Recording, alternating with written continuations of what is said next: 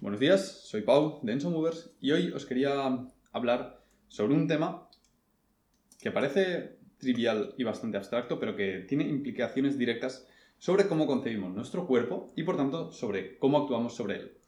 Y es el debate de si la forma dictamina dicta la función o la función dicta la forma. En, en esta idea, aplicada al cuerpo, es si nuestras estructuras corpóreas fisiológicas determinan lo que deberíamos hacer o lo que hacemos determina la estructura, la forma de nuestras estructuras. Convencionalmente se suele entender que la forma dictamina la función. Es decir, eres así y por tanto deberías actuar así. Es la, es la visión eh, evolucionista, vamos a decirlo así, o falsamente evolutiva del cuerpo que se lleva mucho hoy en día de es que tu cuerpo está hecho para hacer esto. Pero existen muchos problemas con esta visión. Y la realidad es un poquito más compleja que esto. Porque si tu cuerpo está hecho para hacer esto, se está viendo una visión muy sesgada. Y cuando se habla de esto se entiende de forma implícita, pero esto lleva problemas, que tu cuerpo no es tu cuerpo. Cuando dice tu cuerpo está hecho para, es el cuerpo o el concepto de cuerpo general ideal que tenemos de la evolución debe, está hecho para o es capaz de hacer X. Sin embargo, si tú miras tu cuerpo y tienes una idea completamente cerrada de la forma dictamina la función, no tiene ningún sentido que entrenes. Porque si tienes cierta cantidad de masa muscular, si tienes cierto rango articular, si tienes cierta predisposición tendinosa ya la tienes. ¿Para qué entrenar si la forma dictamina la función? Si la forma dictamina la función, significa que la masa muscular que tienes es la que tienes. Y punto, por nacimiento, no va a adaptarse. Y todos sabemos que esto es una falacia, que el cuerpo se adapta. Esto viene de la concepción clásica del cuerpo, en el cual el cuerpo es un ente inamovible, un elemento que se ha constituido de una forma particular debido a lo que dice la genética y que no puedes cambiar nada. Es la misma idea que dice que si te has lesionado haciendo un deporte, no hagas ese deporte. Es la misma idea de eh, que si que mantiene la, la medicina moderna, que es si pudiéramos mantener un ser humano en una burbuja sin ningún tipo de patógeno, sin ningún tipo de estresor, estaría como está y se mantendría. Es la idea que te dice, lavarte las manos siempre es, es bueno, evita todo tipo de patógenos, no te estreses demasiado, no te esfuerces mucho y vive una vida lo más normalita posible. Siéntate, acuéstate, ve a trabajar, vuelve, anda un poquito y ya. Es la misma idea que te dice cuando tienes una lesión de espalda o de rodilla, nada, en lugar de irte a correr o de rehabilitarla. Es la idea de que el cuerpo es un elemento mecánico y que el uso lo desgasta. Pero esta idea es completa y absolutamente errónea, porque el cuerpo no es un elemento mecánico que se desgasta. El cuerpo es un complejo adaptativo que se adapta a las al entorno y que si no recibe estímulo del entorno, eh, degenera un ejemplo, si no te expones regularmente a patógenos y a, la, suciedad, tu sistema inmune se verá debilitado. Otro ejemplo, si tienes un problema de posicionamiento articular en las piernas, como un pie plano, como unas rodillas que se van hacia adentro, y en lugar de forzar a que eso no suceda, le pones una ortopedia, esas estructuras se verán todavía más debilitadas, como una plantilla o unos elementos correctores de tobillo.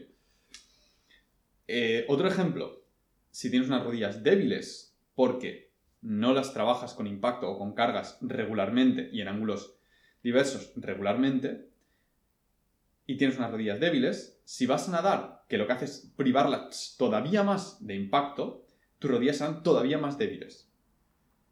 Entonces, este es el concepto de antifragilidad de Nassim Taleb, que dice que el cuerpo no es una estructura robusta que resiste los estresores, es una estructura antifrágil que ante un estresor en la dosis adecuada se adapta positivamente y acaba en un estado todavía mejor del que ha, del que ha comenzado.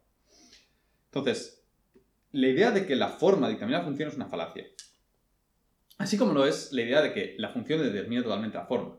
Lo que hay es un baile entre ambas ideas, en el cual ninguna de las dos es totalmente cierta, pero ambas se complementan. Por ejemplo, casos en los cuales la función determina la forma, y lo sabemos. En las enfermedades en las cuales se produce una atrofia o una falta total de control muscular, como puede ser una parálisis facial, sabemos que la mandíbula, con, el paso de los años, se deforma y la, forma de la calavera se deforma. ¿Por qué? Porque la musculatura no está haciendo su trabajo guiando a las nuevas células que se crean a decirles, este es lo que tienes que hacer. Y como este es lo que tienes que hacer, tienes que crecer en esta línea de, fuerzas y por tanto las células se alinean. A lo largo de los años encontramos deformaciones óseas. Otro ejemplo, muy, muy sencillo. Las abuelas chinas que metían sus pies forzándolos en zapatos muy pequeñitos, de forma que se mantenía un pie extremadamente pequeño. Es un ejemplo de la función determinada forma. Una, una constricción permanente del pie modifica la forma del pie. No es que las mujeres tengan los pies pequeños y por tanto lo pongan en zapatos pequeños. Es al revés. Otro ejemplo. Cuando los bebés son pequeños, dependiendo de cómo se muevan a lo largo de las etapas de desarrollo, sabemos que desarrollan una forma de la cadera u otra. Y que, por ejemplo, los bebés que tienden a estar en la espalda de sus papás abrazados como koalas tienen unas caderas más sanas de pequeño. ¿Por qué? Porque la posición de estar abrazado en la espalda de tu padre fuerza la cadera a una posición de rotación externa que determina cómo se forma la cadera. Esto todo se engloba en una idea del doctor Andreu Espina que dice que la fuerza es el lenguaje de las células. Es decir, las células no saben. Una célula no tiene. no sabe lo que hay en su entorno a gran escala. Una célula, cuando se, cuando se duplica, una célula cuando se. lo que hace es adaptarse al entorno. Y dado que no puedes interactuar con tus células óseas o musculares a nivel bioquímico de forma directa, es decir, no puedes inyectarle algo alrededor, tienes que comunicarte con ellas. Y la única forma que tienes de comunicarte con ellas es mediante fuerzas. ¿Qué hacen las fuerzas? Las fuerzas, ya sean externas o internas, bueno, todas las, fuerzas, las únicas fuerzas que pueden gestionar las células son internas, evidentemente, pero pueden estar causadas por una simplemente contracción de la musculatura en sí o por una carga externa. Por ejemplo, un aumento de la densidad ósea que se produce con el entrenamiento de fuerza puede producirse por unas fuerzas compresivas debido a que estás poniendo peso encima del hueso, como a la hora de hacer pesos muertos, o sentadillas, en las cuales estás cargando peso encima de ti, o bien puede producirse simplemente porque el hecho de que la musculatura circundante, a la hora de contraerse, produce fuerzas compresivas en el, en el hueso y esto produce un aumento de la densidad ósea. Entonces, las, las células responden a las fuerzas y es a lo único que pueden responder. Y a medida que unas células se reproducen y se multiplican, es necesario que existan vectores de fuerza que alineen esas nuevas células y que las pongan en la dirección adecuada y que eh, alineen las fibras de colágeno para que, se, para que no se, se creen como si fuese una matriz desordenada, sino que estén alineadas en la fuerza, estén alineadas en la dirección en la cual tienen que soportar fuerzas. Por esto que si uno no tiene una musculatura adecuada, se van a producir malformaciones óseas a lo largo de mucho tiempo. Y es algo que sabemos que es una dirección causal porque nosotros podemos inducir fuerzas de forma eh, consciente, de forma de podemos manipularlo y vemos cómo se produce una adaptación. Por ejemplo, se ha visto que en ratas, si les fuerzas a consumir una dieta más dura, de forma que tienen que trabajar más la musculatura maxilar, se produce un aumento de del hueso y un ensanchamiento del hueso en la zona mandibular. Esto también sucede si tú tienes una musculatura muy fuerte con una inserción, se puede crear un pequeño espolón óseo en esa zona debido a que, a que existe una inserción que tiene que resistir más fuerzas y el hueso se adapta igual que todas las demás estructuras del cuerpo. Entonces, lo que esto nos dice es que el código genético no determina totalmente la forma. El código genético contiene una idea, un concepto más o menos abstracto de qué tiene que formar.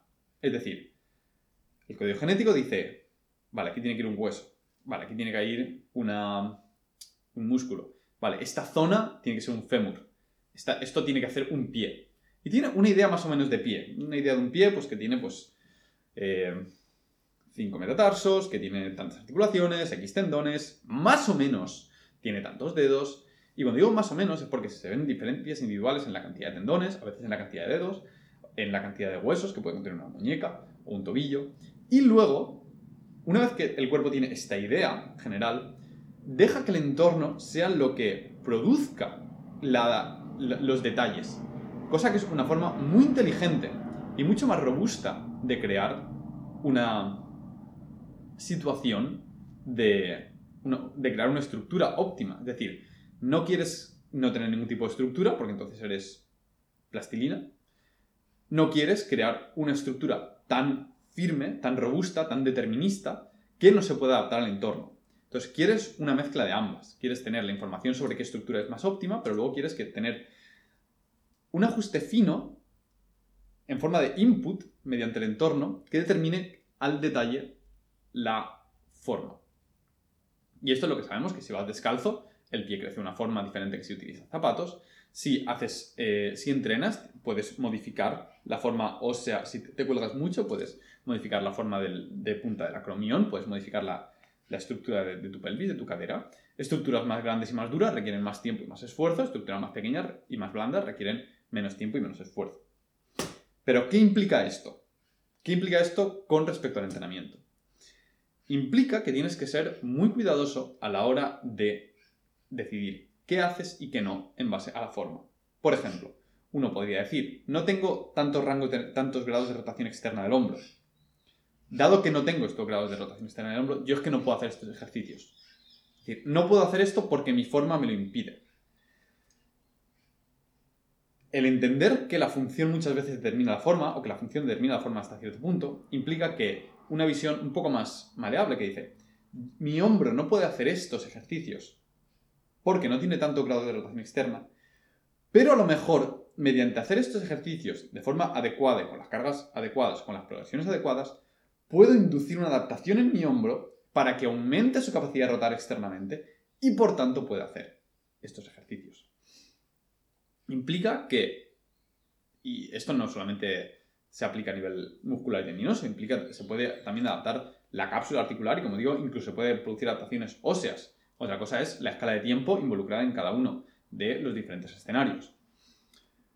Implica que tienes que pensar muy bien hasta cuánto te quieres limitar por la forma de tu cuerpo.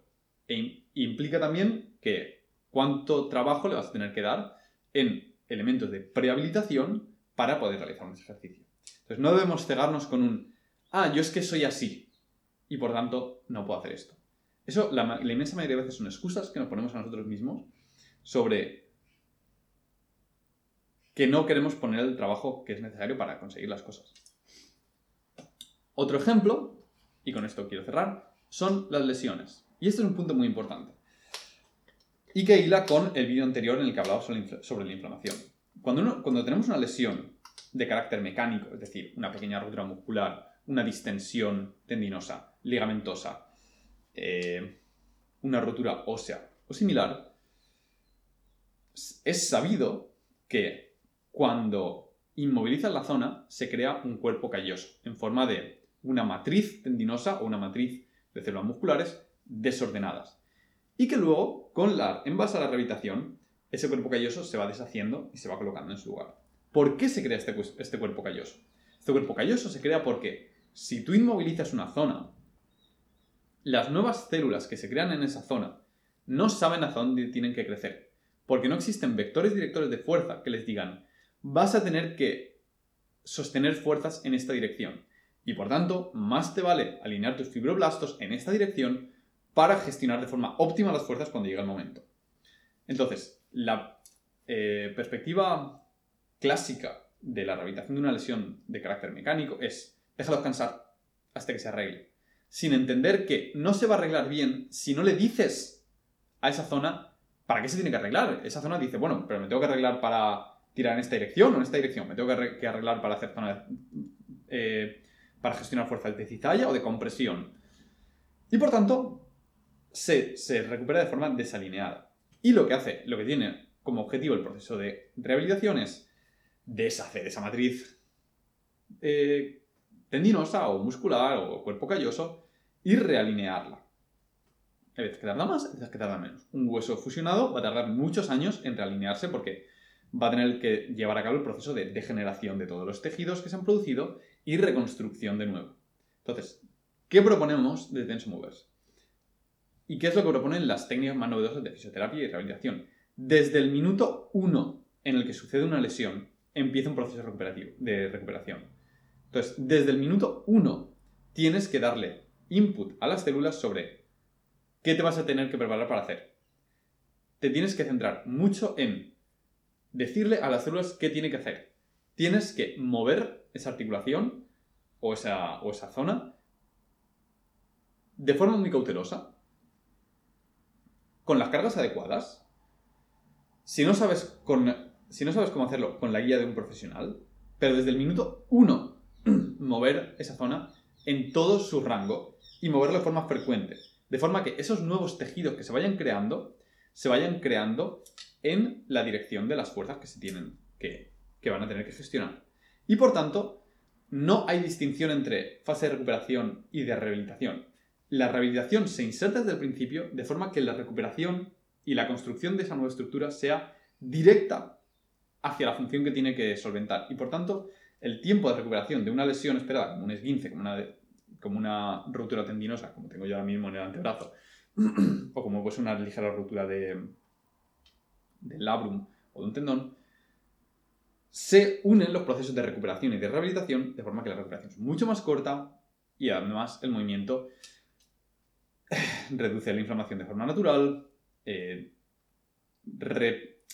remapea las conexiones neuronales de la zona. Esto hace que tengas menos dolor, que vuelvas a la función mucho antes y seas mucho más consciente de tu cuerpo. Porque el cuerpo no es una estructura inamovible. El cuerpo es una combinación elegante y precisa en la cual a veces o hasta cierto punto la forma determina la función, pero hasta cierto otro punto la función puede determinar la forma. Y es importante que entendamos esta relación compleja para tratar de forma adecuada nuestro cuerpo. Muchas gracias por escucharme, soy Pau y esto es Movers.